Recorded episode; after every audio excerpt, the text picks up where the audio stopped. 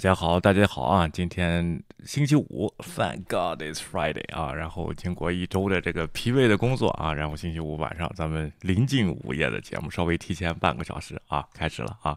今天呢，咱们还是关关注一下这个乌俄战场的这个一些事情啊，然后呢。给大家说完了这个新闻以后呢，我会深度分析一下啊，俄罗斯从俄罗斯的经济方面，然后说一下这种量体裁衣的制裁到底管不管用啊？制裁也是有发展的，这么多年来说啊，不能只提制裁两个字呢，就好像大家甚至是呃就是经济制裁，然后呃就是有一个印象很刻板啊，制裁没有用啊，然后制裁有有用的时候，有没用的时候啊，看看这个制裁怎么样啊？然后呢，这个。哎，咱们先看看观众啊，好多观众马上就来了，马上就来了啊！非常感谢啊，Crazy Charlie 一如既往啊，Tiger 说说说硬盘没最新的情况吧。哎，改天我做一期啊，最近被右派那边炒得挺热，这个硬盘门啊，起源于来自一个纽约时报的文章啊，我也一直在关注。还有呢，这个大法官的事情啊，两个大法官，两个黑人大法官，一个呢要入选一个黑人的大法官啊，被他们攻击的这几天啊。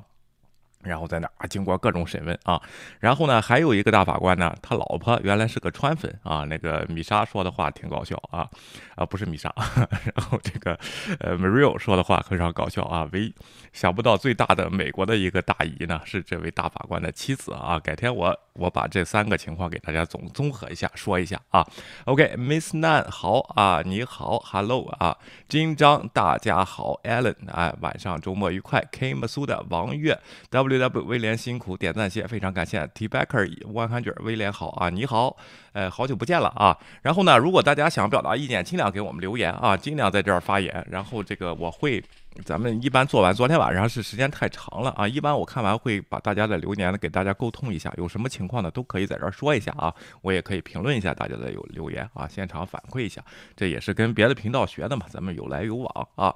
好，今天呢。咱们就开始啊，然后这个先说一个好消息啊，当然呢，这个好消息啊得两听着啊，咱们马上就开始。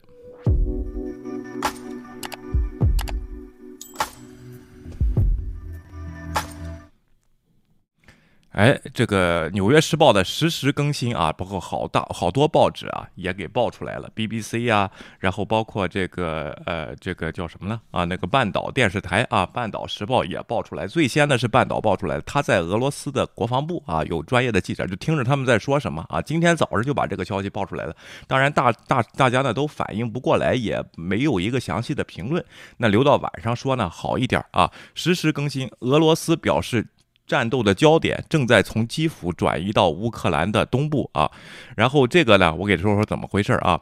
俄罗斯在其停滞啊这个攻击停滞时，发出了重新定义乌克兰战略目标的信号。啊，周五，俄罗斯暗示可能重新调整其在乌克兰的战争目标，因为克里姆林宫面临全球因野蛮入侵而受到的排斥、西方经济惩罚和严厉，以及乌克兰坚定的抵抗，似乎在当地取得了一些进展。俄罗斯国防部的一份声明称，第一阶段行动的目标已经基本完成，乌克兰的作战能力略显降低，现在啊显著降低。现在他将关注确保乌克兰东部的顿巴斯地区，俄罗斯支持的分裂分子已经战斗了八年，他们呢现在要叫退，就是。主要的战略供地是顿巴斯了啊，就是那个什么呃顿顿涅斯克和那那两个地区，就是跟俄罗斯接壤那东部那两个地区啊。说基辅啊并不是他们的公公要目呃重要目标。如果这个信息是真的话，这就相当于叫俄罗斯啊提前宣布这种单方面宣布胜利。那意思我们第一步战略目标达达到了啊，把你的军队呢都打垮了，打垮了以后呢，我们呃根本不想占领基辅啊。然后这个我们其实目的啊就是顿巴。呃，顿顿涅斯克啊，然后到顿巴斯地区那两个地方啊，如果是这样说的话，那就证明俄罗斯是怂了。如果是真的啊，咱们看看下边评论啊，国防部的声明对国防部的声明对俄罗斯在乌克兰进一步可能的领土野心模棱两可，其地面部队大多受到俄罗斯出人意外的强烈军事反应的阻碍。但就在拜登总统在乌克兰边境附近访问波兰士兵、美国士兵的一天，该声明暗示俄罗斯人可能正在于正在寻找一种方法来挽救某种成就，以免他们一个月前发动的战争变得不可能啊，变成繁重的和不可能，就不想往下拖了啊。然后说那意思跟。呃，这个分隔之战啊，芬兰和俄罗斯之战和这个苏联的战争是差不多。他们呢打完了以后，最后说我就我就要这两块地啊，但实际上是他打不下去了啊。这个时候啊是停火的最好的时候。但是呢，我看泽连斯基那边呢不会说割让领土为目标来停火啊。但是下面下面的那个和谈呢将在土耳其，土耳其的这个领导人呢也发出了声明，说泽连斯基那边也求软了，但是呢乌克兰那边呃否认啊这个说法啊。看看下边的和谈是怎么回事。虽然俄罗斯不排除其军队将袭击乌克兰主要城市，例如俄尼戈夫、尼古拉耶夫和首都基辅，但国防部俄罗斯国防部名称接管这些城市并不是主要目标。真的是啊，提前宣布胜利了啊！俄罗斯高级军事指挥指挥官谢尔。盖汝伊汝茨科伊上校说：“随着各个单位执行任务，并且正在成功解决，我们的力量和手段将集中在主要事情上，彻底解放顿巴斯。”在声明中，这是他自二月二十四日俄罗斯入侵以来的首次是呃这个声明啊。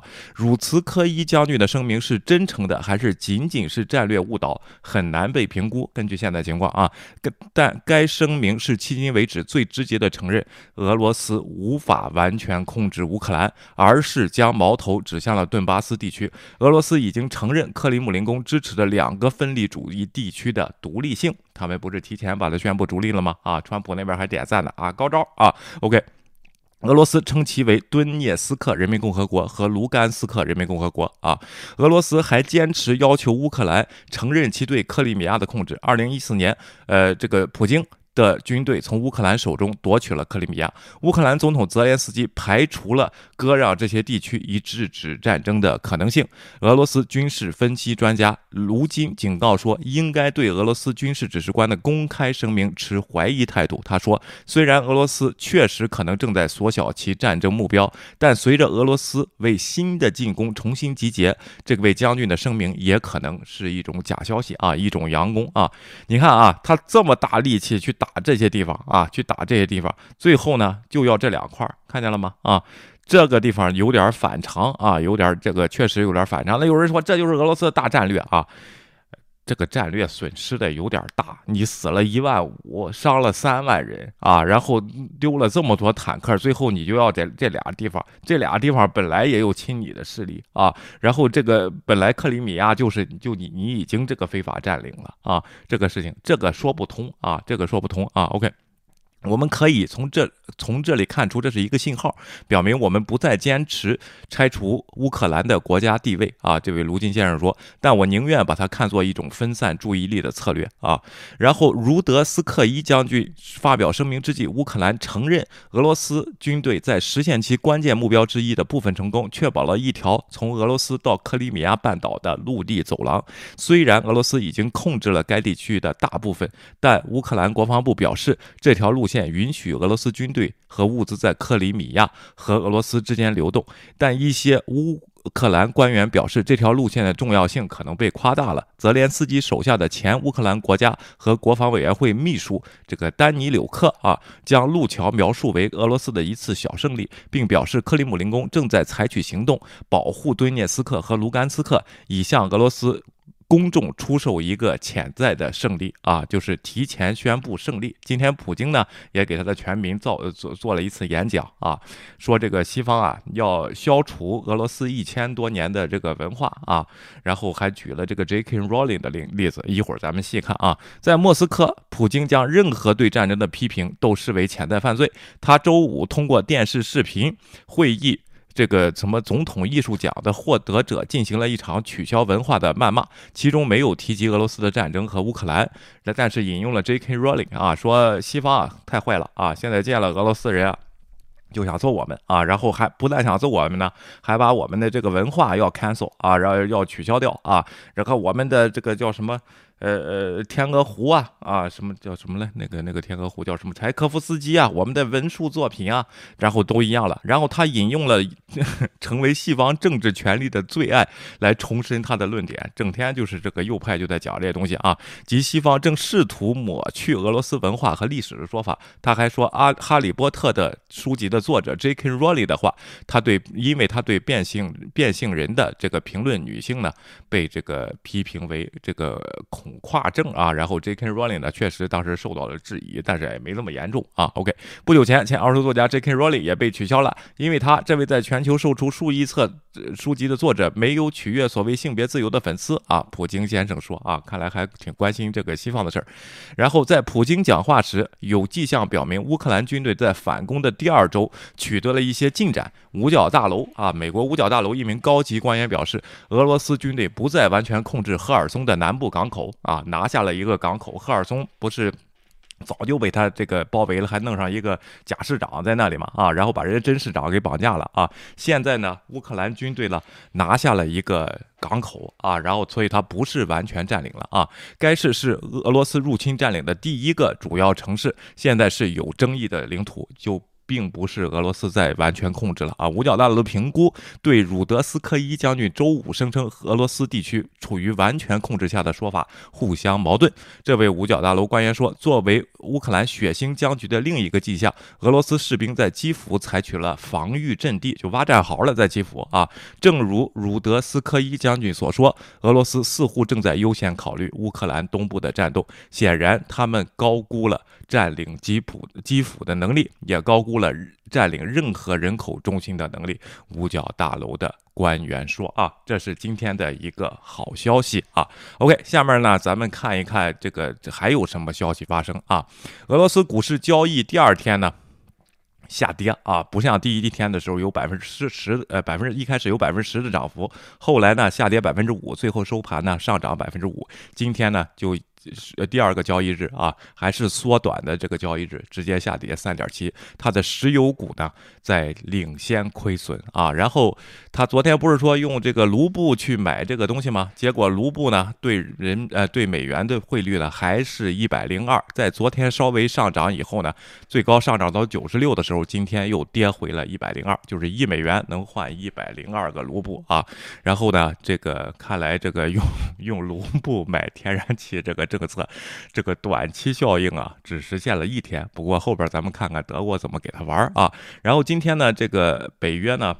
和欧盟签订了，呃，美国和欧盟签订了这个协议，逐渐要达成了协议啊，逐渐要取消俄罗斯单一供应能源的这个情况。德国把目标呢设在二零三零年，呃，二零三零年，而且呢，美国呢从今年年底为止呢，要召集他的盟友给给欧洲国家供气十五亿立方米的这个。这个叫什么天液化石油气啊？然后解决一部分问题，但实际上呢，啊，还不就是这个这个问题呢？它不呃，就就不能一下子解决啊？这。各国都是做长期的计划，包括利用其他的清洁能源的手段呢，来完全实现这一目标啊。德国将在二零三零年实现这个东西啊。然后这个据报道，刚才我说了啊，俄罗斯呃，普京称西方正在寻求取消俄罗斯的文化偶像啊。你不进攻这些事儿都没有，你老百姓的活动呢，你逼不住啊，你管不了。政府这边政府也没有号召你取消你的这个俄罗斯的任何的东西啊。然后这都是市民的反应，所以说我那天做一期节目呢啊，俄。罗俄罗斯人和俄罗斯政府能分开吗？呃，应该是被分开，但在人的这个关系上，他就有的人他就分不开啊，他就会做这些事情来表明他的观点。所以说，这个战争是很危险的行为，不要得罪了全世界啊，这对任何人都不是好事儿啊。然后这个问题，更何况。哎，咱们有些中国人还在支持这个俄罗斯啊，我看着挺痛心啊。基本上正义感没有，这不行啊。OK，当然你有正义感，如果你是俄罗斯人，也不是不一定被不受歧视啊，但是应该是不受歧视。我还是说句话，但是有些人他就是要这样做。现在这个情况下，他就是这个样子啊。你看我公司的俄罗斯人，他就不受歧视啊，然后就挺好，大家还说说笑笑的。但是他是坚决反对这个叫什么侵，叫叫叫入侵的啊，叫侵略的啊。OK，然后拜登会见乌克兰难民啊，发表重要讲话啊。这次讲话呢，他当然说了表扬了这个华沙，他就去了那个热热尤福啊。啊，就是那个地区啊，波兰总统呢，本来要本来要去那个地方去见的，但是可能是呃飞机有事情，紧急迫降到了华沙啊，然后跟他见啊。然后呢，耶伦称俄罗斯寡头阿布诺维奇可能面临美国制裁。这个时候呢，这个叫什么泽连斯基啊，给他求情啊？为什么呢？一会儿咱们说制裁的时候，细细说，细细的说这个事情啊。然后耶伦呢，现在也表示呢，现在不需要对中国实施制裁啊。然后美国这个财长这。这个耶伦周五对 CNBC 表示，在美国努力扼杀对俄罗斯的援助之际，他认为现在没有理由对中国实施经济制裁。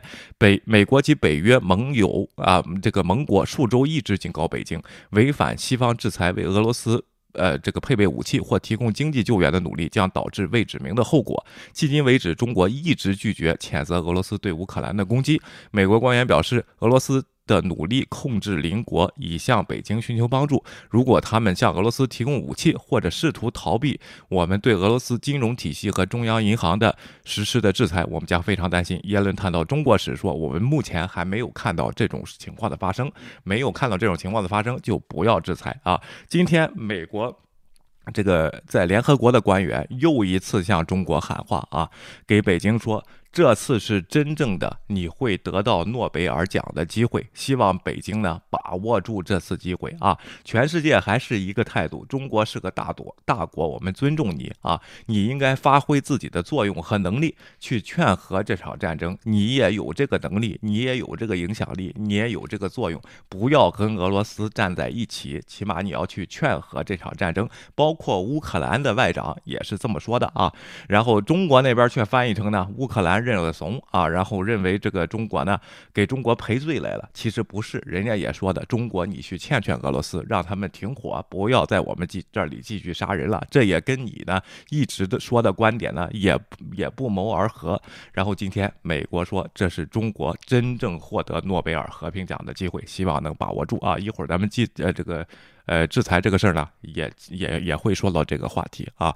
然后呢，俄今天拜登呢，在这个波兰呢，看了这个在美国的北约的驻军啊，然后这个跟他们一块吃了披萨啊。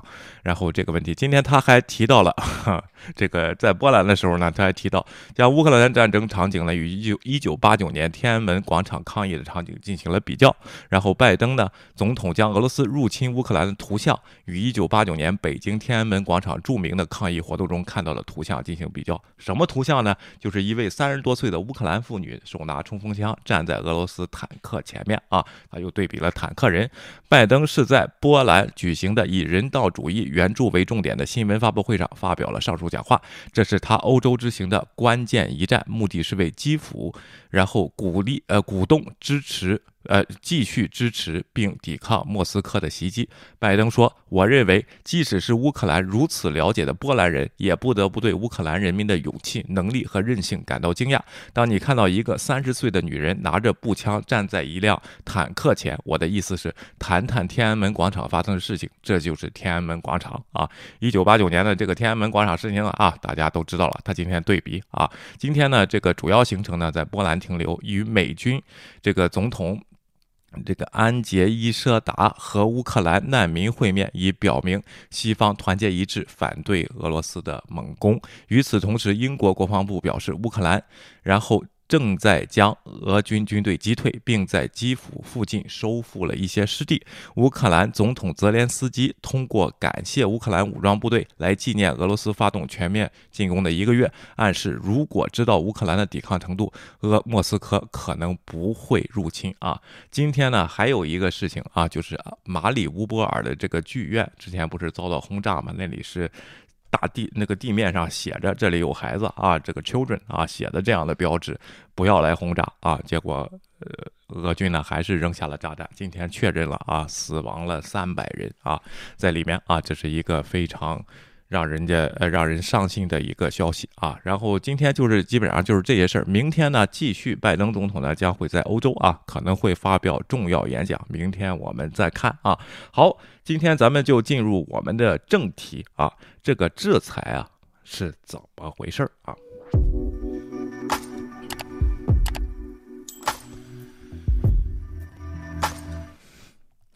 哎，如果说到这次的制裁呢，它得有一个背景，我现在给大家说说清楚啊，花得稍微花一点时间啊，就是俄罗斯啊，它的整体的经济状况。和他的政治情况到底是什么样的啊？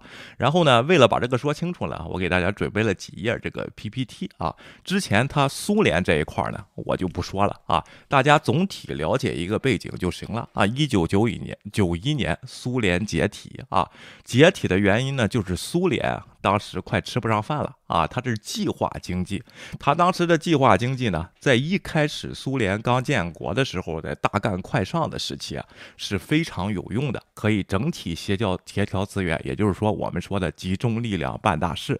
那时候确实集中力量办了一些大事啊，就是这个重工业和它的军事啊办得挺好啊。后来呢，它整个这个计划经济的。这个弊端呢，就完全展现出来啊！当时苏联解体的前夕呢，他的他的人民呢，啊，就会就是莫斯科的市民，每天要花几小时排队在在这个集市上买面包啊！你说想想这是什么样的生活啊？一九九一年啊，然后这是。从一九九一年开始，叶利钦啊，叶利钦呢是著名的反共人士啊，咱一定得说清楚啊，叶利钦不代表共产党，但实际他做的事情呢，正是因为他做的事情呢，导致的现在俄罗斯是这个样子。咱们一会儿会继续说啊，叶利钦上台以后呢。就要进行这个市场的改革，就是从计划经济改到市场经济啊。咱们中国呢，对这些词呢非常的熟悉，因为走的基本上是一条道路啊。下边呢，咱们就看啊，叶利钦呢，他的他的这个政策呢，就两个方面，一个叫重组和开放。啊，然后这是他讲的两个方针啊。他提到了一个啊，咱先说说叶利钦是怎么回事吧啊。叶利钦呢是个充满争议的政治人物，他在苏联共产党年代因失言打击贪污而名声大噪，但其政权却饱受贪污丑闻的困扰。他任。呃，他任内奉行新欧民欧美主义啊，新欧民主民主制，成功获取了西方的经济援助，又推动市场经济和民主制。他说的这个重组和开放，就是这个市场经济和民主制。当时他解开了报禁，解开了言论，什么都可以说啊，什么都可以做，市场他什么都不管啊，这就他他叫的叫休克疗法。休克疗法就怎么回事呢？我一个人啊。本来我有好多病啊，这个骨这个骨头也疼，哪儿也疼，快不行了啊！他就把你的骨头全都打断，打断了以后，你你先休克一阵儿，休克一阵儿，你慢慢把它长好啊！这就是他要做的这个事情，就完全从计划经济改成了市场经济，中间没有过渡转型时期，直接就改啊！然后以令俄罗斯尽快走上资本主义道路，但此举却让俄罗斯经济濒临崩溃。当然，改成这个市场经济的情况，大家都有这个预期。会有一阵的阵痛啊，但是叶利钦没有挺住啊。一会儿我说他具体干了什么事儿，没有挺住啊。最后他更曾以武力镇压方式消灭意见者。然后他在苏联解体中所扮演的角色及言行举动，鼓励了俄罗斯联邦内部的分离主义。车臣在其任内。以类似叶利钦的方式宣布车臣共和国独立，叶利钦被迫在任内两次向车臣发动攻击，此行为使叶利钦在车臣的支持下啊，然后大幅下降，并产生数次死伤惨重惨重的恐怖行动。一九九九一九九九年十二月三十一日，在踏入两千年前数小时。新年夜啊，他宣布辞职。当时全国民众对他选择突然离开的决定感到震惊，而时任总理啊，他是这个叫什么总统和总理双任制啊，这个总理当时相当于副总统就被。普京就被作为代总统，从此叶利钦的正式生涯便告结束。叶利钦辞职后保持低调，偶尔公开批评他的继任者普京。叶利钦于二零零七年四月二十三日因充血性心力衰竭去世。这就是叶利钦的一生啊。咱们今天啊，主要是说一下他任期的这八年啊。他干了什么事情啊？其实最主要的就是休克疗法。他当时呢是这个欧美自由主义的充分信奉者，他就觉得市场经济完全能把俄罗斯救活，解体后的苏联救活啊。也有救活的案例，就是当年的这个玻利维亚和一九八五年的波兰啊，确实是休克了一段时间以后，慢慢复苏，恢复到了这个叫市场经济发挥作用啊，创新啊，大家都丰衣足食啊，都买汽车呀。当年的玻利维亚和一九八五年的波兰啊，当然现在玻利维亚和波兰不怎么样啊，但是 但是大家记住，他的参照物在一九九一年的时候就是就是这两个国家，只有一九八几年发生这个事情，他不能站在未来说历史啊。OK，他就相信这个，所以说呢，立马就全部实行市场经经济，全部打开啊，之前的言论管制啊、言论自由啊，全都放开，当时得到了很多人的。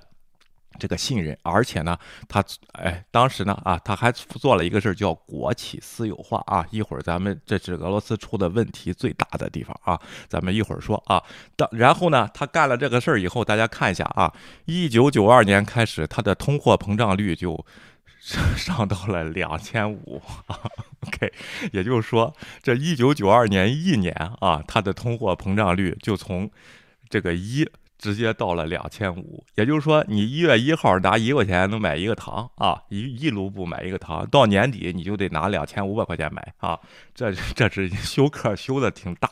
啊，但是呢，这些是预计范围之内的阵痛啊，然后老百姓呢也理解，也教育了民众啊。当时失业率呢，你看从一九九五年啊开始到二零零零年他任期结束啊，总共上涨了从百分之四啊，直接上涨到百分之十四，这八年就没有好转的情况啊。大家看出来了吗？这是这个俄罗斯啊，GDP 呢，从一九八八年的五千五百。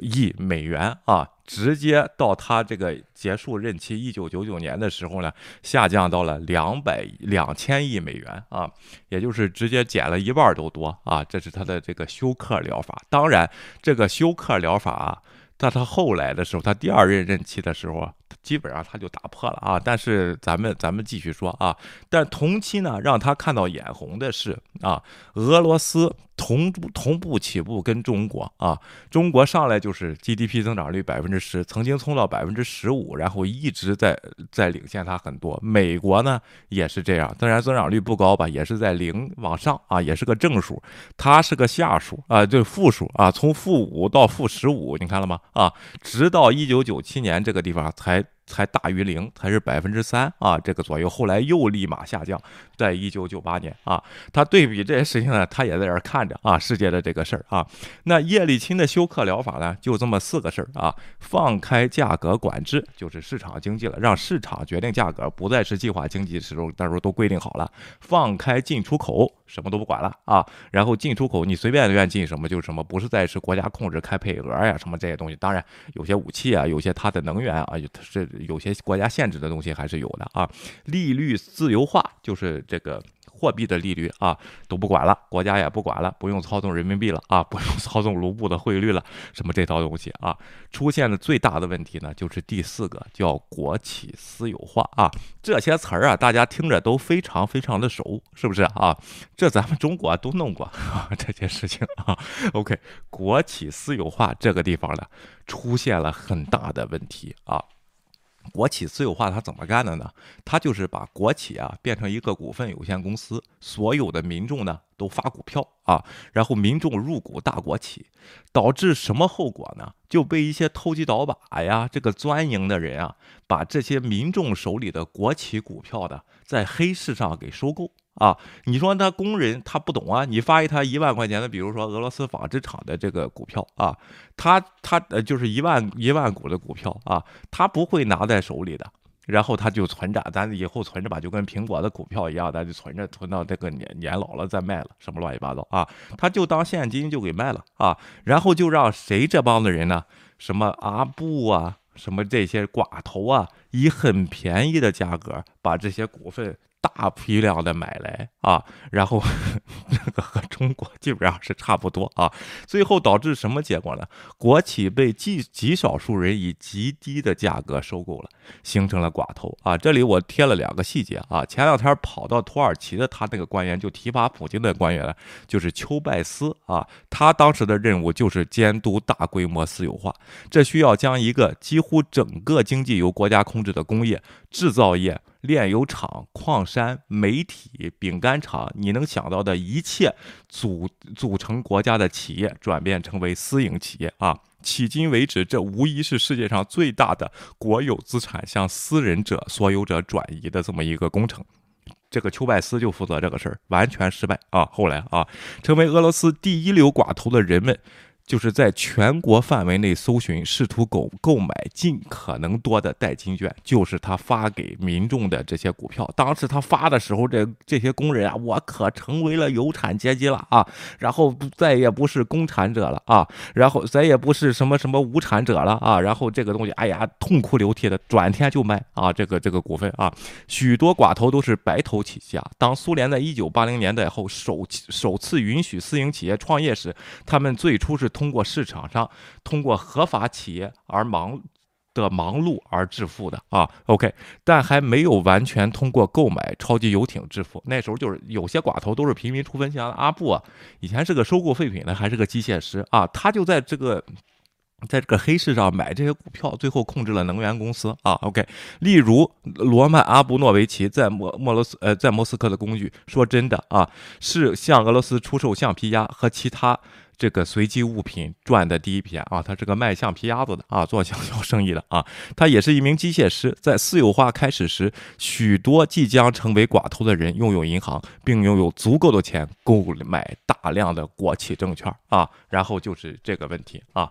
OK，然后哎，前面可以这个听一听这个新闻啊。然后有蓝点来了啊。OK，一九九六年俄罗斯连任啊，他要面临一个连任竞选的问题啊，因为当。当时的经济呢一塌糊涂，再加上他和车臣的这个战争呢陷入僵局，就跟现在一样啊。然后他的支持率仅排在这个候选人第五，但是呢，他这个地方呢利用了政治手段和权力，他不想下台，不想被选下台啊。这个呢，可以对比一下咱川总统，OK，他采取了基本上两个政策啊。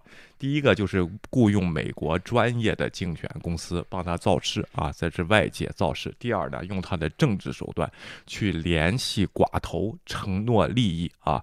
然后这几个寡头呢，已经通过购买呢。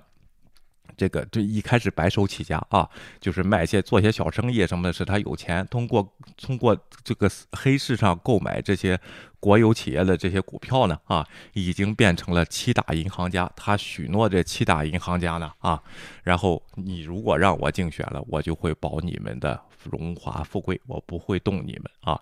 这就是权力交换利益啊！然后这个东西看着眼不眼熟啊？眼不眼熟啊？OK，下面呢，咱们看看这七大银行家呢啊，都是谁啊？这个别列佐夫斯基是联合银行的总裁。你别看他们都是总裁啊，什么银行的总裁，什么乱七八糟的，其实他们手里的产业产业是很多的，包括媒体，包括石油，包括炼油厂，这种矿山啊，都是他们控制啊。这是。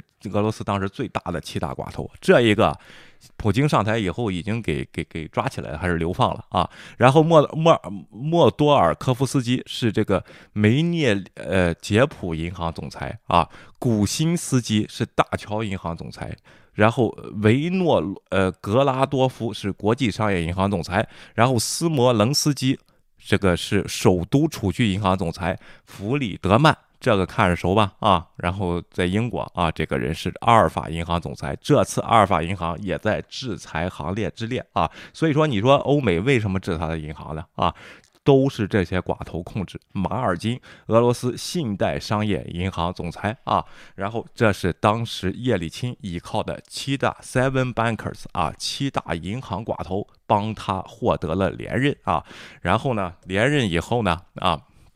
我就给你原版读一下当时 NPR 啊，然后对这个事情的报道啊。叶利钦利用寡头啊前连任啊，经常互相争斗的寡头们坚守承诺，联合起来支持叶利钦的连任政权。他们为这场工作捐赠了数百万美元。他们聘请了他们认为最优秀的政治人物来做宣传。他们用银行清洗政府资金，并将其输入叶利钦的竞选机器。其中两个寡头鲍里斯·别列耶夫斯基和。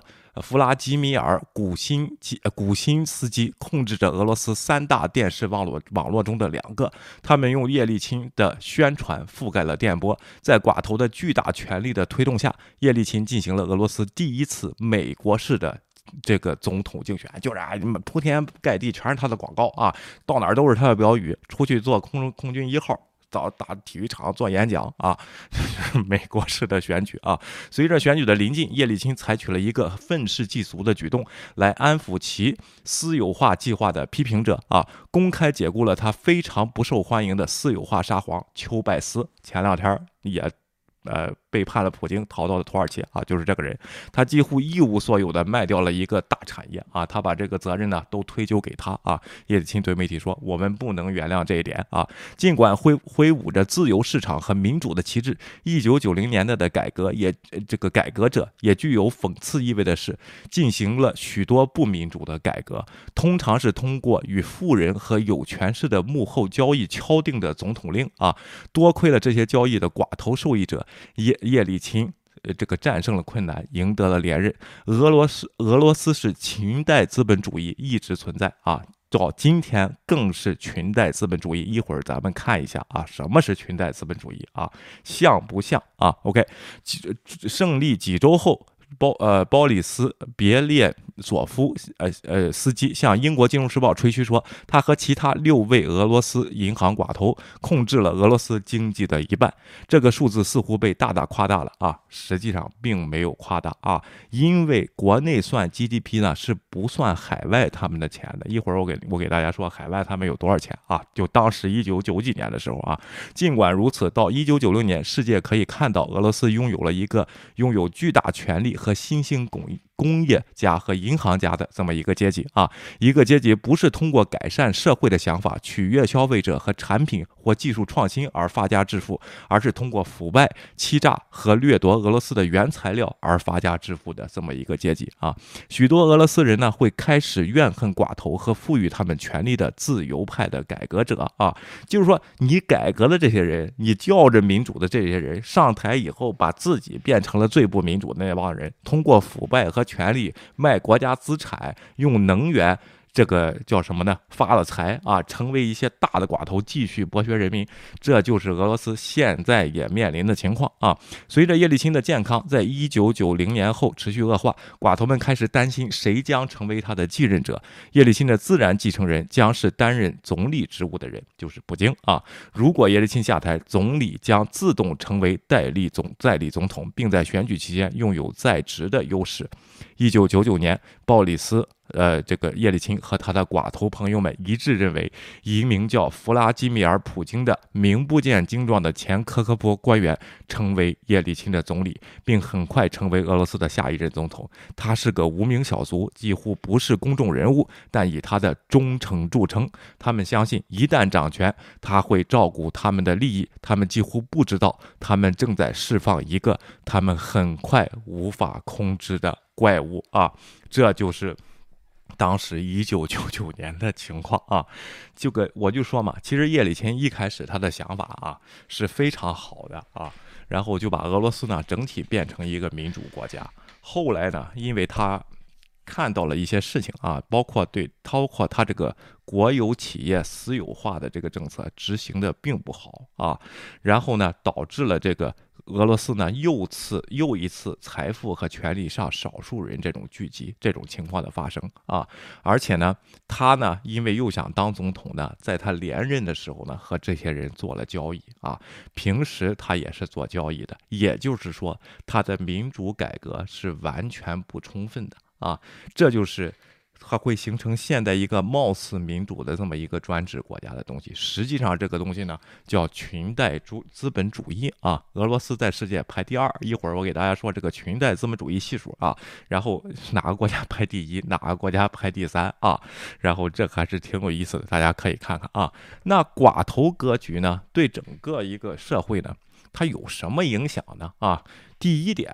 这个最主要的就是遏制竞争，抑制创新。因为寡头寡头基本上想他想的事情是垄断，他这个垄断呢不是通过创新来垄断。我天天日新月异，我有新技术，每天我有个新点子，能在股市挣到更多的钱。不是，他是打压对手，就是把把把我的竞争对手只要弄死啊，然后或者是排挤掉，通过权力啊这些东西呢就。不就我就没有竞争，我也完全不需要创新，因为都是些卖能源的，我创新什么呀？啊，我怎么挖洞这个东西挖得好，它不需要考虑这些问题，可以进口西方的机器啊，什么这些东西根本就不考虑，这是对社会的整个伤害，大家可以自己对比一下啊。OK，第二，腐败和黑帮啊，就是反正政府和我都是一伙的。怎么办呢？啊，我我法律走太慢啊，我不行，我就自己解决。反正政府一会儿，警察也不会管我啊，我到时候送送钱，弄弄关系就行了啊。这所以说，这就是政治改革不彻底。你没有一个建立一个人人平等的这个法治这么个东西呢，你从根儿上这个东西就是烂的，你根本做不成真的民主啊，根本做不成真的。哎，这个什么选出来的总统后边没有这个很少有贪污的情况呀，根本就做不到啊。第三就是导致整个社会呢贫富差距增大啊，然后这是一个令人痛恨的一个事情啊。OK，呃，咱们下边看一下啊。OK，俄罗斯的 GDP 呢啊，然后在叶利钦这个时代，刚才咱们看过了，直接是减半，但是这些寡头可是富了起来啊，他们的钱呢干嘛了呢？都弄到国外去了啊！这个 GDP 啊，大家记住啊，它只算一个国家国内的这个资产，它不算国外的啊。虽然你这个钱是属于你什么叶利钦控制的一个寡头的这个人的，但是它不算在俄罗斯的 GDP 之内啊。所以说，它这个 GDP 你看是减少了啊，卖国有资产什么的，实际上钱都在海外啊。OK，然后这样的问题啊，都在海外啊。咱们继续啊。OK。稍等啊，最富有的当时最富有的九十八个人呢有四千二百七十亿美金啊！你看他整个那个 GDP 才五千五百美金啊，然后最高的时候比所这九十八个人的资产加起来比所有俄罗斯人的存款。都要多，这个贫富差距是有多么严重啊！九十年代寡头在海外的资产就到八千亿到一万亿啊，现在这些寡头有多少钱算不清楚啊。然后这个这个普京据推算就有四千亿的资产啊，在国外啊，为什么要制裁他们？大家明白了吗？啊，OK，相当于当时 GDP 整个俄罗斯 GDP 的三分之二，这是多么恐怖的情况啊！你说是一个民主国家，其实你根本就不是你。权力和财富向少部分人大大部分集中，而且你拥有这么大的武器啊，然后这这个是一个极不稳定的因素啊，大家明白了吗？苏联解体以后，为什么俄罗斯不不不稳定的因素啊？这些人呢，咱们先可见一斑，就在郭文贵这个地方啊，第五公园。这个 中央公园附近，喜欢在那儿买房子啊，然后这个当然全世界的好地方，他们的房产都不少啊，这只是这个可见一斑啊。比如说阿布就在这几处，你看了吧？啊，郭文贵那个在好像是六十四大街还是哪街啊？反正也在附近啊。郭文贵那个十八楼啊，然后这一个。就就差不多三亿的这个房产在这里啊，这个以前是送盒饭的啊，然后这个有五千六百万的房产在这里，还有另外一个下来两千多万的啊，这个房产在这个地方啊，他们喜欢在全世界去买资产啊，然后保值，这只是纽约的他们的这个高档别墅，而且都是高档房产，都是这个。Penthouse 啊，都是顶楼，都是他们的啊。光棍住十八十八层，不算不上什么，他那个房子在这里啊。OK，好啊，咱们再看看下边啊。一九九九年十二月三十一日啊，普京上台了啊。普京上台了以后呢，创造了俄罗斯的经济神话啊。这个经济神话好像就是普京啊有很大的能耐，一下子上来以后啊，力挽了狂澜啊，然后让俄罗斯呢变成了一个中等发达国家啊。曾经他上台的前前五年的时候，纷纷的海外投资热钱都跑向俄罗斯啊，觉得俄罗斯是新兴的大心脏啊，世界的心脏，跟当时说中国是一样的啊。然后呢说呢，俄罗斯呢会成为一个极度发达的国家，因为地大物博啊，人口也不多。另外呢，这这个资源这么丰富啊，经过这个普京的这么一弄呢啊，各种投资、各种大项目都在莫斯科，然后纷纷上马啊，然后成为了一个好像是能发展成一个很好的一个国家，但实际上大家也知道现在俄罗斯是什么情况啊，并没有啊。你看，大家从一九九八年开始啊，这个普京上台一九九九年嘛，就在这里啊，他的 GDP 啊。这个增速啊，一下达到百分之十，一直到二零零八年，大家看一下啊。这是他的普京创造的神话啊，这就是确实是现实啊。咱们看再呃再看啊，他怎么创造的呢？啊，OK，人均 GDP 呢？啊，从原来的这是多少钱啊？反正就是涨，你看这个涨幅啊，从原来的这是多少，都快降成二了啊，直接变成了十二，涨了八倍啊。其实啊，涨到了你看现在是一万两千美元嘛啊，之前是两千美元都不到啊，一千多美元啊，厉害吧啊？这就是普京创造的神话啊。OK，失业率呢也从原来的百分之十三，你看降到二零零八年呢，降到百分之七啊，六都不多啊，然后降了一半，确实是有功绩的啊。人均工资涨了八倍，消费增长了四十五倍，失业率降低了三倍啊，这是普京创造的神话。他呢做了什么措施呢？啊，OK，好，好像是他做了这些措施，和这个 GDP 增长也和和这个叶利钦啊做的什么也没什么不同啊，继续市场化政策啊，企业减税。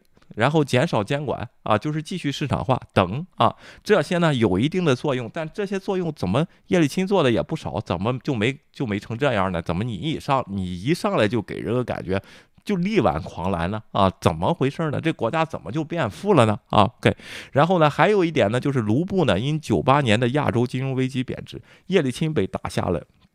被这个压伤了最后一根稻草啊，也是因为这个亚洲金融危机啊。但是如果你看周星驰的电影啊，里边老头就说啊，都是那个索罗斯嘛啊，大家还记得吧？九八年亚洲金融危机啊，OK，然后使俄罗斯的出口呢有了一定的竞争力。但是就算算上这个，你也不可能满血复活呀，是怎么回事呢？啊，这个普京的神话到底是什么东西呢？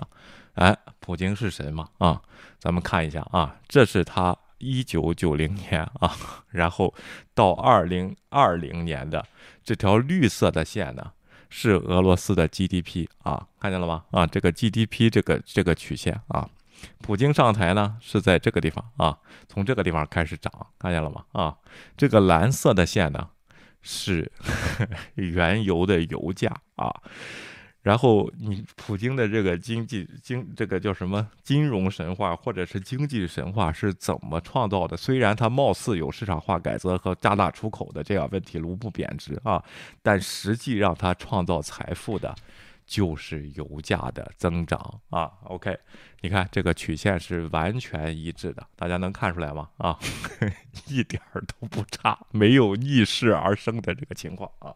那俄罗斯那个叶利钦呢，可就惨了，他那几年休克疗法的时候呢，一九八五年的到二零这个到这个一一九九九年他下台那个时候呢，正好是国际油价最低的时候。他怎么折腾啊？他怎么休克疗法？他就没赶上好时候。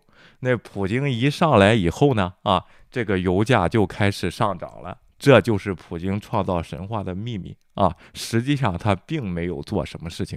他当时九八年的这个一桶原油呢是十五美金。到二零零八年呢，变成了一百二十四美金啊，这就是普京创造的神话，其实就是国际原油增长。当然，跟中国的崛起和第三世界国家印度啊什么国这些国家的崛起，还有美国当时啊经济也不错，直到二零零八年的金融危机啊，然后这个次级贷的这个情况呢，全世界在加大用。化化石能源的产量啊，化石能源的这个呃消耗啊，因为要发展经济嘛，最后呢就导致了这个结俄罗斯就是油价在大幅上升啊，上升，俄罗斯是那个时候的受益者，但是普京。并没有像大家个关注一样，让这个让这个俄罗斯啊成为世界上的顶级大国啊，没有像当时投资者预期和国民期盼的那样这么好的一个情况，你并没有拿到这个黄金时期给。你的人民创造的一些红利，反而是他做的是什么呢？啊，就把原来那七大寡头发展出来那些叶利钦那些小寡头啊，只要听话的就继续干，不听话的就流放、定罪、暗杀。他树立新的寡头啊，控制了这个。半国有化的企业，当时呢，他还有个政策呢，就是一开始叶利钦呢，他说他说改的太大了，咱们把这个国有化，把这个国有企业再慢慢收回，结果收回了也不成功啊，也是通过这些寡寡头呢去控制啊，然后形成了。半国有化的企业，实际上全部控制在这些寡头的这个手里啊。俄罗斯现在超过一半的经济是在这些人的手里的啊，就是 比叶利钦那时候更厉害啊。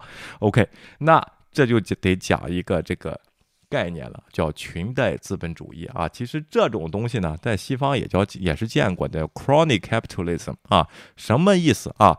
means a capital as cap capitalist 啊，society in which the success of the business depends on nexus between a political class and the business class rather than a free market and the rule of law 啊，就是你这个社会的商业经纪人的人士的成功。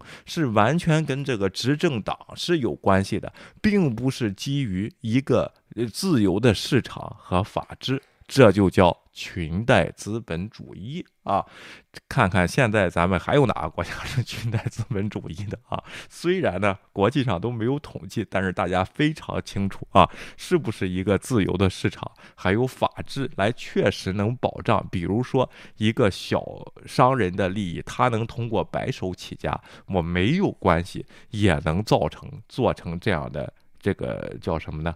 万亿帝国呢？像苹果呀，啊，什么像特斯拉呀？啊，像这个这样的设这样的东西呢，可不可以呢？还是呢，咱能扒上一个副省长啊，然后 然后给点权力开点条，批个地啊，然后盖房子呢，然后或者扒上国安的一个头，是吧？啊，比较容易呢啊。什么叫裙带资本主义？俄罗斯到现在为止也是典型的裙带资本主义啊。咱们看一看啊，这个裙带资本主义啊，这是二零二零年的统计啊。排名第一的国家马来西亚啊，OK，百分之九十七点七的生意人基本上都是跟政党有关系的啊。第二呢就是乌克兰啊，OK，百分之八十五点九。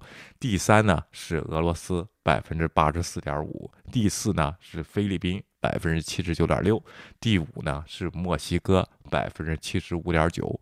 那剩下呢三个赠送的这个奖项呢啊，一个是阿根廷。百分之七十二点七，新加坡百分之七十二点三，印度尼西亚百分之六十五点五。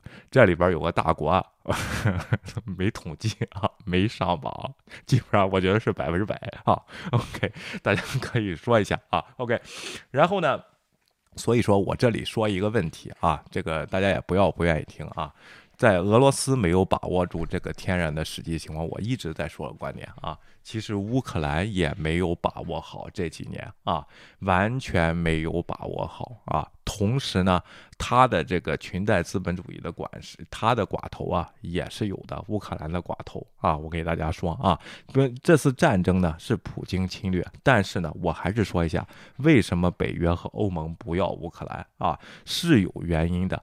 因为这些，你如果是个大国，你是一个寡头政治，或者是叫裙带资本主义的观念，证明你的权力掌握在极少人的手里。如果你又是个军事大国，会给全世界带来不稳定啊。所以说，我说。乌克兰呢？你打完了仗，好好发展，这个得自强。但是乌克兰的人民是有意愿走西方那条道路，就跟当年的叶利钦一样。但是你一定要把它走完整，你不要变成又变成一个寡头政治的这么国家。因为前苏联的这个社会体系呢，它有一个惯性。现在这个苏联解体三十多年了啊，应该这些惯性呢，乌克兰人民也是明白了啊，让开把它消失，不能我唯一做生意的方式就是上面去找关系去啊，这个不行。当时的社会呢，然后这个是允许这样事，现在这个不入流啊，也就是说。你乌克兰如果打赢了这场战争的话，今天也有好消息啊！我已经说了，大家都支持你，但是你不要让大家失望，到时候又成了美国的错啊！说是你看美国当年支持了乌克兰，又变成了恐怖主义啊，又变成了一个什么和拥兵自重的什么一个大国，又造了一个怪兽啊！这和人家美国没有关系，是你们自己的选择。所以说乌克兰呢一定要自强，当然他的民众呢啊素质也非常的高，也是想往这边发展，才不愿意接受俄罗斯的这种更大的裙带。关系的这个裙带资本主义来统治他们，他们想自强啊，希望是好的结果啊。今天这个 Boris Johnson 呢，把这个 Zelensky 呢比作成了。呃，叫什么丘吉尔啊？他说他用自己的外交能力和演讲能力了，拉得了很多的这个盟友啊，给他帮助啊，这一点他非常钦佩啊。他言外之意那意思，他估计我估计他也看出了，泽连斯基，如果你取得胜利的话，你将成为这个叫全世界甚至乌克兰最受欢迎的这个人物。但是呢，不要让权力冲昏了头脑啊！你应该建设好你的国家，把这个改革进行完整。不要变成再变成这种腐败的国家了啊！OK，所以说呢，乌克兰这边情况和俄罗斯的情况呢，就是。基本上是一致的，但是乌克兰呢，还因为它有俄罗斯的威胁啊，它也没有这么多能源啊，所以说它发展的不好，它也不能光看油价啊这样的事情啊。然后呢，今天呢，泽连斯基呢就去给这个阿布诺维奇啊求情啊，他说他给这个美国说，你先别制裁他啊。然后呢，这个什么意思呢？他就说呢，阿布诺维奇啊在试图劝劝说停火，劝说普京停火啊。阿布诺维奇呢是新兴的啊，就是普京这一代的寡头，虽然他在叶利。钦时代呢，已经积累了自己的财富啊，但是他完全效忠于普京。他说呢，他去再去劝普京呢，就要停火啊，你能不能先等一等？那这边美国的耶伦就说呢，好，我可以等一等，但是我不能答应你，我不制裁他啊。所以说我可以等一下啊，但是我不能答应，我不不制裁他啊。这就能看出来啊，其实大家都是想停战的。战争啊，对俄罗斯没有好处，对乌克兰也没有好处，对美国也没有好处啊。这个财长呢，这个耶伦呢，也不是傻子啊。你如果来说呢，先不制裁他，我就美国先不制裁他。但是呢，如果他的这个行为他不去做啊，寡头经常做这样的事情，就收人钱不给干事儿啊。他以为这招能在国际上玩成功呢，我继续保持制裁他的权利啊。当然，也可能是他的这个玩的一计啊，这个阿布啊，两边骗也有可能啊。所以说呢，咱们再看一下美。国这次拜登总统啊说的这个量体裁衣的这个制裁政策，到底是针对俄罗斯人民，还是针对？俄罗斯特有的经济特征制定的这个制裁政策啊，我先说一下啊，从一开始，拜登总统呢就说这个制裁的目的并不能立即停止战争。昨天我看 CNBC 的记者呢去播呃去这个布鲁塞尔就问拜拜登右右派那边又在吵啊，拜登改口了，拜登冲记者发火了啊，问什么呢？你觉得这个制裁呢能多大程度上这个停止这个战争呢啊？然后拜登说。我一从一开始说说这个制裁不能立即停止战争啊，然后那个那个记者回答了以后，那个记者又问啊，你到底能不能停止战争呢啊？然后这个拜登就说。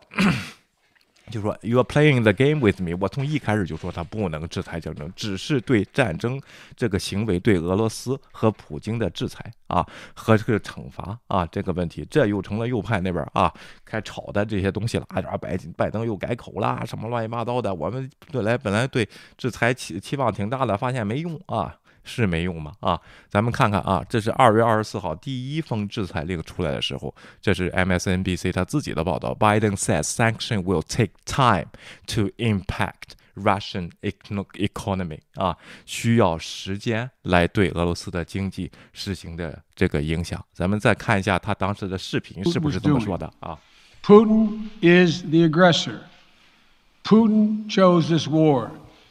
and now he and his country will bear the consequences.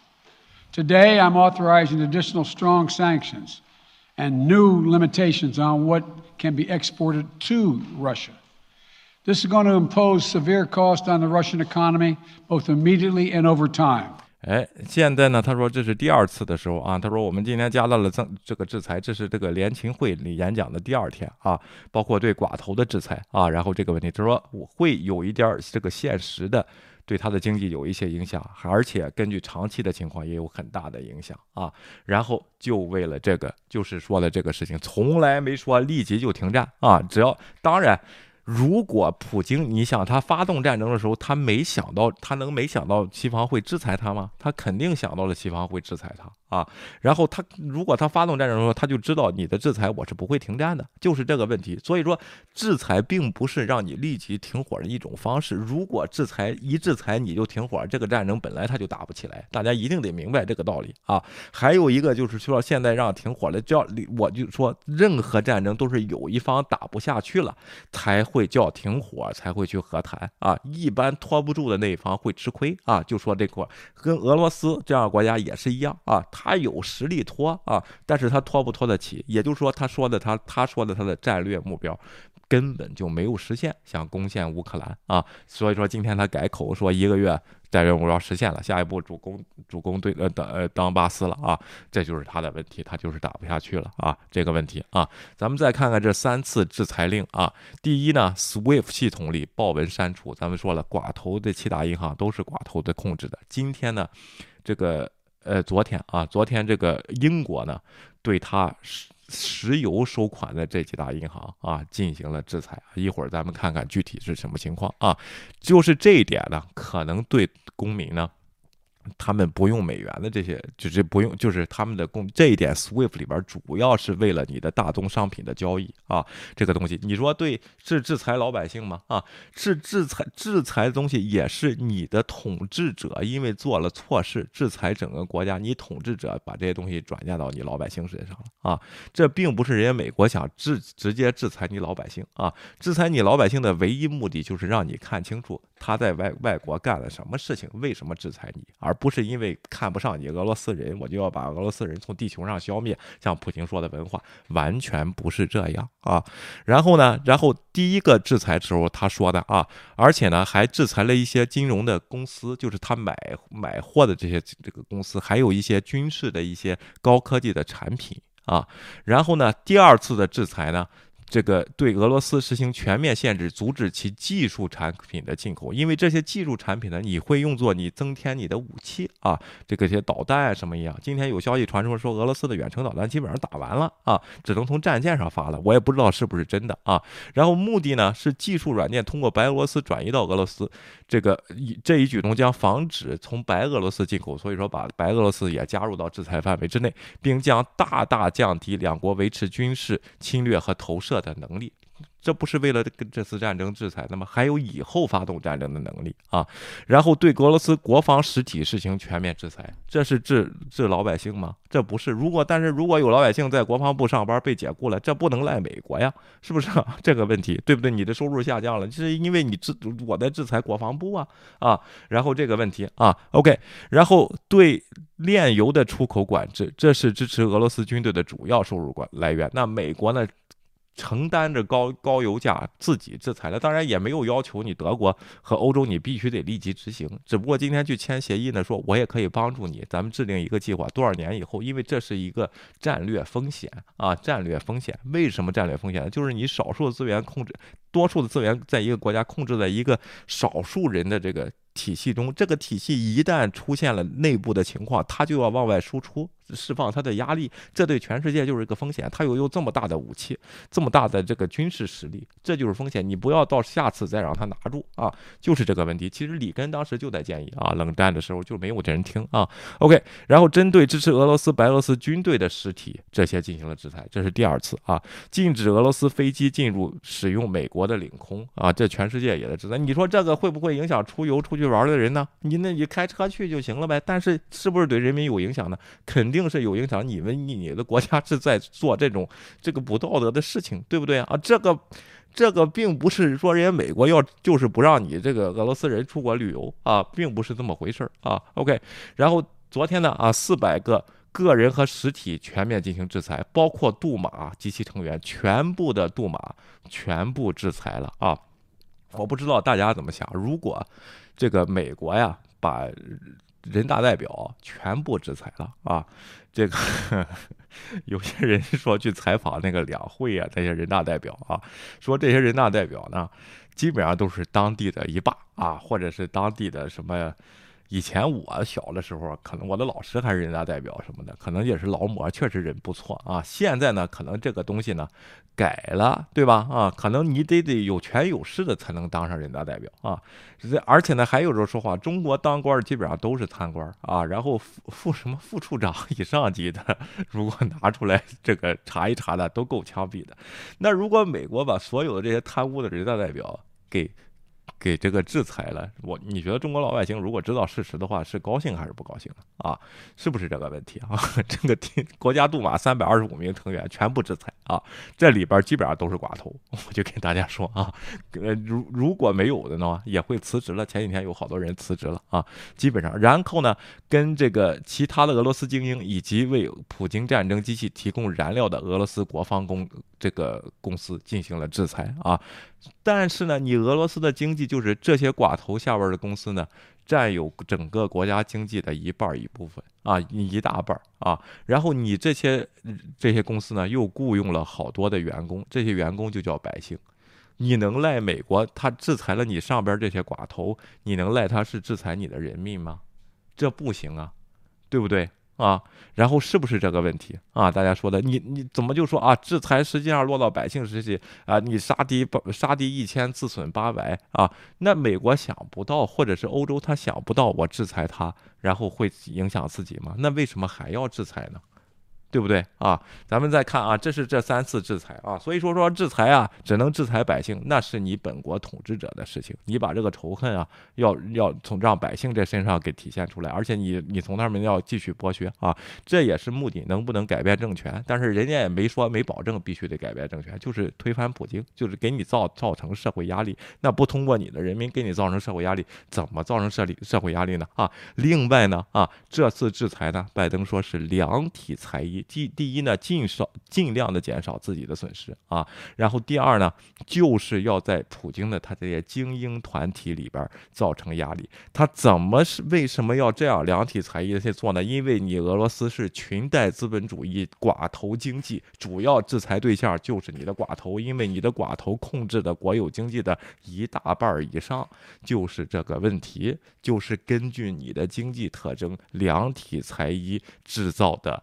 这种这个制制约的策略啊，制裁的策略啊，这个跟制裁伊拉克萨达姆那是不一样的啊。这个制裁的东西，这就叫霸权吗？啊，然后 这就叫霸权吗？啊，是吗？那不制裁还有什么别的办法吗？啊，有哪些人能推荐一个好办法，但比制裁更好啊？能让他受又受到惩罚，那又能又能立即停火啊？又不制裁到人民？像中国说的制裁没用啊？为什么中国老说制裁没用呢？如果这种制裁加到中国身上，大家看看谁是制裁的行列，是不是寡头啊？我给大家说一下啊，自己去对比啊，这个东西和俄罗斯走的路和苏联走。走的路有什么不同啊？之前就是因为吸收了这个叫什么苏联的教训啊，不能一下开放市场，不能一下开放言论啊。然后呢，一下开放言论呢，整个国家就乱了。看看叶利钦啊，然后这个这个问题他的下场是怎么样啊？现在这个苏联解体了，都这么多年了啊，三十年了。中国已经成为了第二大经济体了，还没有达到开放言论的标准吗？啊，那要到什么时候才能达到开放言论的标准，才能是 rule of law，才能是法治保护自由财产的这么一个标准啊？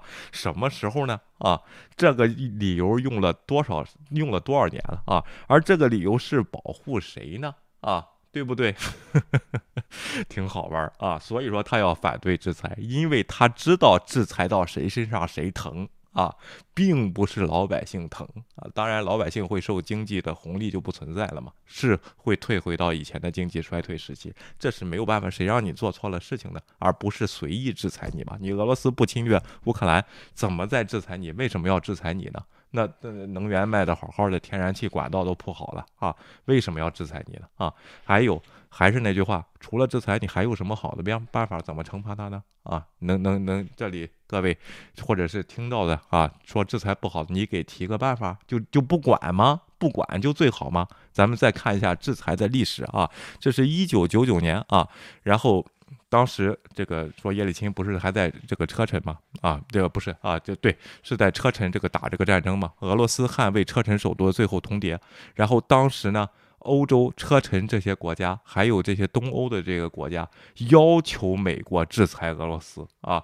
但是呢，因为当时叶利钦经济搞得不好啊，这些在西方、在美，就是在在俄罗斯的投资早就已经撤光了啊，根本没有制裁手段，只能在政治上进行谴责啊，就没有制裁手段，而且呢，也不能出兵啊。为什么不能出兵呢？啊，因为在这个南斯拉夫打的战争和伊拉克这个战争，被俄罗斯代表的这些人啊给骂的，包括美国本土啊，也是骂的是没有出兵理由啊，所以说人家北约就不会出兵啊，就是这个问题啊，所以说当时呢嗷嗷的啊，然后德国呀什么嗷嗷的说咱们得制裁制裁，没有制裁工具。现在有了啊！现在俄罗斯发展这么多年，也是全球化的一体了啊！给你当时叶利钦的这个改革政策啊，包括这个普京后来玩的这些寡头政治，对俄罗斯有亲俄派，美国都有亲俄派啊，有犹太人啊，然后支持这些东西，能源遍布全世界，现在有所有的工具都有啊。啊，都就是这个社会才能够产生制裁啊！之前一九九九年想制裁你，我都没有办法啊！你都你和我都不做生意，你知道吗？我怎么和你制裁？对不对啊？这就是这个问题啊。OK，所以说当时嗷嗷的喊着让美国制裁，那时候都找美国啊，说这次现在呢说制裁不行，都站在高位开始评论这些事情了啊。那你就说个办法，出兵又不愿意啊，然后这个那怎么办呢？这个事情啊，人家怎么做个事儿这么难呢？我就感觉啊，想做点 想做点正义的事儿，怎么这么难呢？啊，当然人家也不管这些事儿啊。拜登政府这次的制裁策略，量体裁衣，对症下药啊，咱看看管不管用啊？那为什么如果是那条信息，呃，那条消息它缩小进攻范围是真的话啊，这就是制裁管用了啊。别说别的了啊，就当然，如果是真消息的话啊，咱们还得继续看啊。这是一九九九年的信息啊。下面呢，咱们看一下昨天他的制裁政策呢啊，起到了什么样的效果？这一位呢，就是专门实施制制裁的这个制裁专家啊，就是政策下来他去实施去啊。然后咱们听一下啊，是怎么说的啊？Was new in the sanctions today. Sure, Lawrence. So I think today's sanctions really did tighten the screws on Russia's economy. 今天的这个新的这个制裁政策呢，就把俄罗斯这个经济的最这个最后的螺丝钉啊都拧紧了啊。OK。You heard the headlines about the 300 Duma members. You saw Russian defense companies. But I think the real major action today was actually taken by the United Kingdom. 哎，今天呢，最大的重点呢，虽然美国这边呢公布了国家杜马的，还有这个一些实体的这个制裁，最大的这个重点呢是在英国那边。Uh, the UK slapped sanctions on Sovcomflot, which is Russia's largest state-owned shipping company, as well as Gazprom Bank, Which is Russia's state-owned bank that actually receives Russia's oil and gas revenues. 哎。英国两个制裁的实体是非常重要的啊，有一个公司咱不知道它俄文什么名字，就是最大的 chip company 啊，shipping company 啊，就是运输的公司。第二个呢，这个银行呢，是他收这些买气儿的这些钱的，买能源这个气儿的这个钱的银行啊，就是那个弗里德曼控制的那个银行啊，这个这个这个这个大寡头控制的啊，这是英国的对症下药啊，对他的这个精准的制裁啊。What the UK did tonight, Lawrence?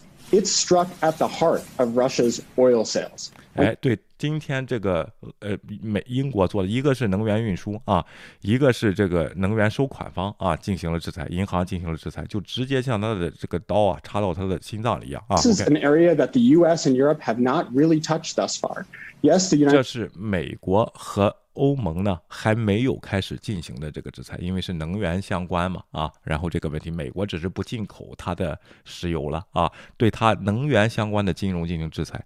昨天是英国第一次表现啊，哎，刚才谢谢 Yolanda 的这个高亮啊。States has a domestic oil embargo on Russia, but that's just a drop in the bucket.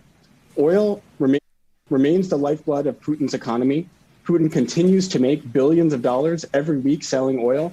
And I think today was really the first step that was taken by the United Kingdom to actually tell Putin that no, not even your oil sales are off limits, and the West is going to start sanctioning Russian oil sales. I sincerely hope that the Biden administration and the European Union join the United Kingdom in this strong action in the days and weeks ahead. 哎，这次呢是英国打响了第一枪，对你的石油工业进行制裁，就想告诉你，你别觉得你有石油了不起啊，我们就不敢碰你啊。先把你的这个金融企业对石油相关的和运输企业啊，先把它制裁了啊，让你也觉得疼啊。然后你，然后呢，他这位呢就希望美国呢和这个呃欧盟呢也能尽快加入啊。当然，今天呢他得先得解决能源供应的问题，才能去做这个事情啊，大张旗鼓的去。做这个事情，所以说今天呢，就跟这个欧盟呢签订了协定，美国要帮助解决十五亿啊这个立方米的天然气的液化石油气的这个问题啊。另外呢，这个制定了计划，二零三零年以前呢，用其他的能源要。逐步替代俄罗斯单一的能源依赖啊，这个计划现在在做了啊，已经已经公布出来，看看明天有没有一个总结性的东西啊。下面咱们再看一下啊，然后说制裁没有用的啊，然后说这位是怎么说的？他是 people who have operated these sanctions that that there is a targeted pressure that can individually be brought to Vladimir Putin as long as you sanction the correct individuals. 哎。你只要制裁正确的人啊，这次的制裁呢就会精准的给普京打打到他疼啊，这次疼，你怎么看这个事情啊？Lawrence, I think at this point we are really trying to go after Putin with all vectors of attack. So I think one of those, as we've discussed in the past, is the oligarchs. Certainly. 所以说呢，他这位说呢，啊，我们对给普京呢，在经济方面呢进行全方位的这个打击啊，最重要的呢就是这个寡头。我刚才也解释了，为什么寡头对他来说这么重要啊？因为俄罗斯的经济结构它就是这样的。继续啊。The very wealthy Russians, as well as the Siloviki, who are these Putin cronies, you know, senior Kremlin officials who Putin has known since his days in St. Petersburg, they are one potential vector of influence. But I think another. 哎，然后。包括呢，这个普京这个旁边的这些幕僚啊，是跟他一上位就跟着他一起，特别忠诚的啊，这些幕僚也是被制裁的对象啊，这是一方面啊。另一方面呢，啊。More important vector of influence is the Russian economy as a whole.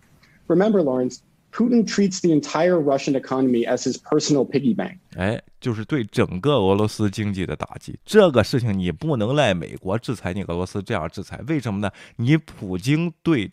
整个俄罗斯经济的控制就好像是你自己家的私有银行一样，你想什么时候从那儿取钱就从那儿什么银行取钱，你的寡头想怎么剥削就怎么剥削啊！你根本不是自由经济的市场啊！如果你是自由经济的市场的话，像香港一样，根本就不怕制裁啊！我四通八达的去进货，我就转化给消费者就完了啊！所以说你根本就不是啊！所以这样东西只能这样制裁你的经济，因为你的这个制裁说句实话，你说是市场经济，根本上就是你控制的市场经济，就是你控，你只不过在你好处的时候，你打开市场，把你的东西卖给别人啊，都是你的计划，因为你根本就没有改革成功。大家看看和哪些国家一不一样？为什么今天中国都有动静啊？咱们看一下啊。OK，继续啊。So every single billion dollar payment that is made for Russian oil, that is going to Vladimir Putin. That is strengthening Putin's regime. It is strengthening Putin's military machine. 哎，每一次你卖石油，这个卖的钱呢，都会有一部分就进入普京的口袋了，然后他就用这个东西来增加自己的国防和制造武器啊，啊，这个是很明显的道理。为什么有人现在在这讲歪理，说制裁没有用啊？OK，继续啊。So I think the the first and foremost purpose of the sanctions is to apply this political pressure to Putin and to to try to sue for peace, as Rick put it. But I think there's also a secondary purpose. 哎，第一个这个制裁的目的呢，就是说要要要通过制裁呢来换取和平啊，然后使他知道这个压力来换取和平。那第二个目的呢？Even if Putin's calculus can't be changed, even if Putin is unhinged and and really just is determined to. 所以说，普京的计划呢，因为这个制裁呢可能会受到改变。虽然他对乌克兰的进攻的这个策略和计划可能是不能被现在被改变的，这次制裁的啊。Continue this war sanctions will degrade Russia's capacity to do harm. They will degrade Russia's military machine and technological apparatus so that its military machine in the future won't be able to have attacks like they've had on Ukraine. So I 对啊，然后他就是他在这个战争中他的破坏力啊，因为这些制裁呢也会降低，他得考虑成本的问题了啊。另外呢，就是以后他就根本没有这次制裁如果延续下去的话，发动这么大规模战争的这么一个能力了。啊。然后这不是这个这个理讲的很清楚啊，我就不知道为什么这些人现在在讲什么理，制裁没有用啊。OK，继续。There's a practical purpose to sanctions, even if they don't change Putin's calculus。就是现在你改变不了他的计计这个计划来计算的话，那以后对他的这个战争啊，继续发动战争能力会是很大的打击啊。这位说的是非常清楚的啊。然后呢，另外还有人吹啊，你看制裁没有用，有什么金砖五国啊，然后印度。啊，这要制金融制裁，要给他卢币啊，然后这个卢布卢币换卢布啊，然后这个买他的石油啊，根本就不行。这制裁明明都有漏洞啊，这样东西啊。今天我了解一下，说金三胖啊，这不是还在那儿吗？白白胖胖的啊，这是这个图森破频道在这嗷嗷喊的，哪有什么用啊？不都是制裁老百姓呢啊？这是中国在后边做事情啊，中国和伊朗啊，中国和朝鲜啊。然后呢，这个他在慢慢的给他们输血，但是中国呢也特别特别的叫什么鸡贼这个事情，他也不会让朝鲜呢一夜暴富，跟他做生意做成，他完全有这个能力啊。然后你你只要朝鲜我买点人参什么的啊，然后和中国做贸易，只要有自由贸易啊。然后朝鲜都可能致富啊，世界第第十五大经济体都有可能跟中国的这个这个地理关系啊，和和这个韩国的关系啊，然后这个这个问题完全可以做些没有，他只是给朝鲜和这个伊朗啊慢慢输送一条生命线，从伊朗买了油呢。卖给朝鲜点儿啊，让他们半死不活。这几个国家啊，这都是中国的后边原因，人家美国都是知道的。只不过这两个国家在世界上没有这么重要啊。然后所以说呢，人家就睁一只眼闭一只眼，不想因为这事儿呢啊，跟你中国闹僵了关系啊。这个问题也知道你在支援他们啊，没有问题啊。但是咱们看看在支朗支援伊朗的过程中呢，其实啊不是支援制裁伊朗的过程中呢，其实印度啊也。也就早就去建了一个拿卢币买买石油的这么一个系统，早就建好了，跟伊朗早就在用上了啊。但是呢，因为这个印度啊，它的这个卢币啊也不稳定，人家伊朗啊也不不愿意用啊，也不愿意用，最后两国直接以物换物了啊，就是这么个问题，拿他的糖啊和粮食还有大米去换制伊朗的这个。呃，石油啊，你看啊，易货贸易应对危机，这是对伊朗的制裁啊。在美国严厉的制裁下，刚想过好日子的伊朗人，一夜间回到了解放前，又开始了人类社会最早的经济活动——易货贸易啊。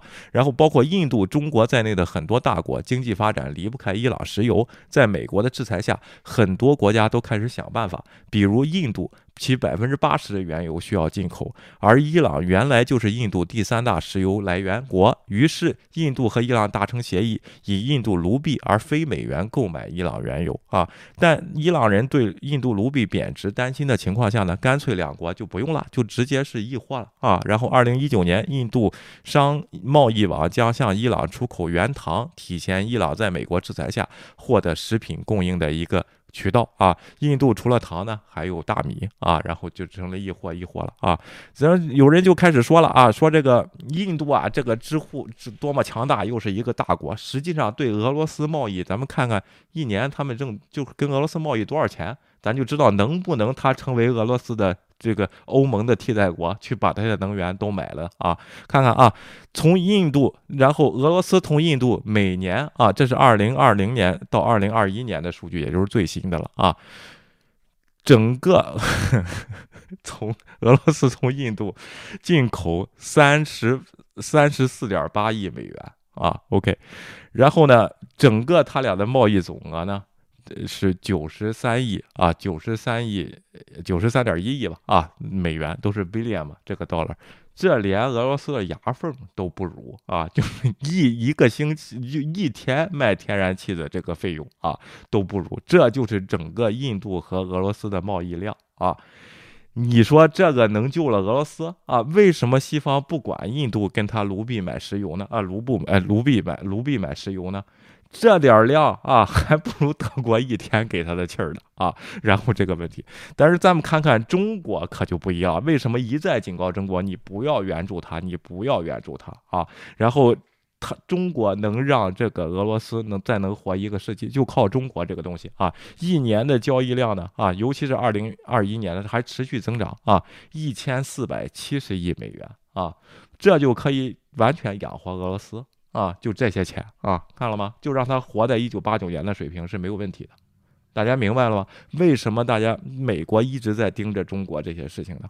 啊，你你咱们国的确是个大国，是有能力了。俄罗斯完全可以通过我们的交易活着啊，而通过印度活不了。虽然它有粮食啊，而且你这个一千多亿美元呢，如果你冲破了这个 SWIFT 系统，让它能兑换外币的这个情况下呢，啊。这个美国的制裁就被打破了啊！这个西方的制裁就被打破了。虽然俄罗斯也不会借着你这点钱发展成一个超级大国，就是中国对伊朗、对朝鲜的策略一样，他在养活着俄罗斯啊，就是这么个问题。完全中国的原油市场也替代不了欧盟啊，几千亿、几千亿的啊那样替代不了。但是可以让他苟活下去，这就这就是破坏掉了这个制裁的目的，让他达到最大的经济制裁的效果，就破坏破坏了。这就是美国为什么盯得这么紧，为什么全世界都在呼吁你中国，你要抵制这个侵略啊！这是这次你这次是你真正获得诺贝尔奖和平奖的机会，你为什么不去做啊？就是这个问题，不要再走伊朗和朝鲜的路了。白胖白胖的啊，养的 养的这个东西啊，所以说你中国这些宣传说制裁没有用，不是因为后边你在支持吗？所以说你这样宣传嘛啊，人家美国一开始也没说制裁就是为了让你停火的。对不对啊？这个道理大家一定得看清楚。而且印度啊、什么巴西啊这些东西，跟俄罗斯的交易量根本就不行。大家得去看看实际的交易数字啊，人家没有必要为了十亿美元，然后这个这个一百亿美元啊，然后和你。就是较了真儿，和印度在这儿较了真儿，那是也不是傻子，你也养活不了俄罗斯。我就是全制裁他，你就全国跟他交易啊。印度你也不行啊，你也根根本就不行啊。现在这个印印度的这个民族主义啊，也非常非常的厉害啊，这个极右派的穆迪啊，所以说呢，这个大家。这个咱当时说大选的这些事儿一定要记住啊，就是咱们说的是什么？这个世界政治是怎么回事儿啊？你不能光听到制裁这俩字啊，印度又厉害了啊，印度又和俄罗斯交易，交易多少你得去看看啊，对不对啊？所以说就是这个问题啊，所以说呢，我希望呢中国做出正确的选择。今天有个迹象啊，乌克兰战争呢，这个习近平和 Boris Johnson 呢啊通了电话啊。然后这是南华早报的报道啊，中国愿意为结束冲突发挥建设性作用。哎，这个得为咱习主席啊，这个得鼓掌了啊，去劝一劝，去。动点手腕，你都有影响这两国的能力，你可以让他们停火啊！别再说这是北约东扩弄的了啊！然后这个就没没有作用。你说这些话，你去劝劝，你有实际利益在这里边，两国都听你的，你去劝劝怎么回事？这是多获得诺贝尔和平奖的机会，美国都这样在说了啊！OK，欧盟全都在呼唤你，包括乌克兰啊，还不做啊！然后习近平告诉这个 Boris 啊，Johnson 啊，通话的电话说了。重复了一下这个中英的五十年的偶这个友谊啊，交易量呢从三亿英镑呢现在到了千亿英镑的水平啊，两国的友谊呢将持续进展下去啊，所以说呢答应要为结束冲突发挥建设性的作用啊，应该发挥点作用了，显示一个大国风范，这才是正确做的事儿。我说的是上上招啊，就是不往这儿选啊，然后呢。这边呢，中石化暂停俄罗斯项目啊，北京对制裁持谨慎态度啊。这个时候呢，开始表现了啊，说看来这个制裁啊，真的是有影响啊。而且今天《纽约时报》爆出呢，因为我时间不够了，我就给大家今天说说啊，英国的一些石油公司的雇员呢，在向他的美国的 counterpart，就是美国的合作方伙伙伴嘛，然后还有这就是能源口的这些人啊，就是在一直在打听。到底，如果我们违反了这个政，违反了这个政策，制裁是什么啊？什么叫不给我们这个美国的贸易东西？我们具体怎么操作？那我们贷款呢，行不行呢？还是就是我们项目怎么立项啊？怎么规避这些风险啊？一直在问美国的同行啊。这是《纽约时报》今天的独家报道啊。这个消息反馈出什么来呢？其实中国是非常忌惮忌惮这个。这个叫什么呢？制裁的啊，当然也有一种解读呢，说中国人呢可能要弄信息弄回去以后研究有没有漏洞啊。我觉得没必要啊，研研究漏洞还有通过先去问，去这个研究漏洞嘛啊，确实是极端啊，这点儿呢也有让美国呢缓了一口气的这个迹象啊，那意思是中国可能不会去这在这个时候支持俄罗斯，使这个整个制裁计划呢呃这个呃破裂啊，也不会造成呢全世界更大的进入通货膨胀。如果一旦跟中国进行制裁，这个后果可不是制裁俄罗斯这么这么这么大的，可是。成几何级上往上整的，那是消费品啊，那可是不一样的啊。所以说呢，中国现在确实是世界上的一个有影响力的大国，但有影响力的大国呢，希望你做正确的事情。你如果想代表，我还是那句话啊，你应该想成为这个叫什么人类命运共同体呢？你得干点的领导人呢，你得干点人事儿。啊，你不能不干人类的事儿啊！你你成为这个人类命运共同体的领导啊！如果你 想成为人类命运共同体的领导呢，啊，最好拿个诺贝尔和和平奖啊！这次是最大的机会啊！好吧啊，我看看大家的留言啊，还有几分钟的时间啊，然后咱们今天就到这里啊，非常感谢啊！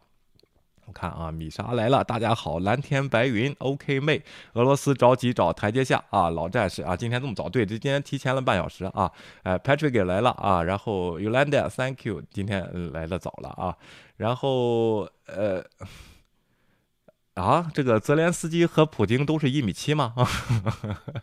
OK，Overgame，中国国企私有化也有严重的资产流失的，对的啊，OK，然后呢，我看看 Yolanda，呃。川普把自己的女儿女婿搞进白宫，就是玩裙带啊，那个是政治裙政治裙带啊，这个叫裙带资本主义啊。然后呃，王月说跟中国一样，哎，对了啊，真有聪明人能听出来啊。老战士说腐败啊，对的，这个腐败是一个制度性问题啊，也就是俄罗斯啊完全没有改革成功啊。这个阿布呢，呃，然后呃，尤兰娜说呢，阿布呢是一个俄罗斯的犹太人。对了啊，骄傲说哈哈哈，笑的。什么啊？OK，一个俄罗斯将军被自己的军人压死了。对，今天好像是死了第六个了，是个中将啊，是个中将啊。掌灯啊，尤兰娜跟米莎好，哎，你也好好久不见了啊。老战士政政协委员是企业主，人大人大代表是地方霸主啊。OK，哦，原来是这样啊。OK，然后图森破那一期节目撒泼打滚的是最近的吗？我我最近没大关注啊，偶尔听一下啊。OK，呃，Crazy Charlie，好办法是克里姆林宫和中南海互扔原子弹，这这也不行啊。OK，这个原子弹也没这么小的啊。OK，呃，然后老战士说最近看了一下，直接被气得够呛啊，说说图森破的节目啊，恶心死了，原来是一群小人。哎，对啊，然后这个早就看出来了啊。然后有来的说早就应该制裁俄罗斯，否则到处侵略。对的啊，二零零八年、二零一四年他的侵略战争呢，当时西方都在谴责制裁的效率不够。现在又又有一派声音说这次制裁又没用了啊，其实就是对上次的反思，而是这这次这次呢也是研究了八年以后，美国这边也不闲着，他的战略对俄战略组呢一直在这个研究这个事情，怎么精准的制裁啊。